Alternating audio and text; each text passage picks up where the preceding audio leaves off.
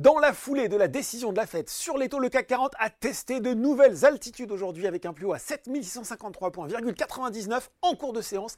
Il termine la journée de façon plus mesurée à plus 0,59% vers les 5567 000, pardon, 576 points.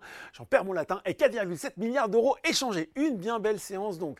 Sans surprise, la Banque centrale américaine a maintenu ses taux dans une fourchette de 5,25 à 5,50%, reconnaissant qu'ils étaient désormais à leur pic ou presque, surtout elle a commencé à évoquer un calendrier 2024 de baisse des taux, ce qu'elle n'avait pas fait jusqu'alors, le reflux étant même prévu à hauteur de 0,75 points de pourcentage contre 0,5 lors de la dernière estimation. Aujourd'hui, c'était au tour de la BCE de dégainer, là aussi, maintien des taux directeurs, mais un message peut-être moins accommodant alors que l'institution a repoussé les anticipations d'une baisse imminente. En tout cas, Wall Street, le Dow Jones est lui aussi sur le toit du monde à plus de 37 159 points vers 17h45 et un record un peu plus de 37 223 points touché plus tôt dans la journée il grimpe de 0,2% et le Nasdaq de 0,17%. À noter quand même, eh bien oui, le recul de plus de 5% d'Adobe entre prévision annuelle des ventes et enquête de la Commission fédérale du commerce sur ses pratiques d'annulation d'abonnement. Du côté des valeurs hausses à Paris, eh bien Voltalia fait le plein d'énergie et termine en tête du SBF 120 à plus 13,5%.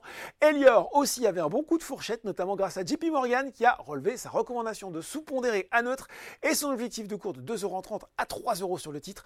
Autre stage jour, Vivendi, son directoire a été autorisé par le conseil de surveillance à étudier un projet de scission en plusieurs entités cotées séparément autour de Canal+, de Havas et d'une société d'investissement comprenant ses parts dans Lagardère. Le groupe de médias et de communication justifie sa décision par, je cite, sa décote de conglomérat très élevé qui diminue significativement sa valorisation sur le CAC 40. C'est enfin le rebond pour Alstom, et eh bah ben oui, devant Renault et Eurofins scientifiques du côté des valeurs en baisse pas vraiment de mouvement significatif. Score, signe le repli le plus marqué du SBF 101 devant les valeurs de l'aéronautique, défense, Safran, Thales et Dassault Aviation. Voilà, c'est tout pour ce soir. En attendant, n'oubliez pas tout le reste de l'actu éco et finance et sur Boursorama.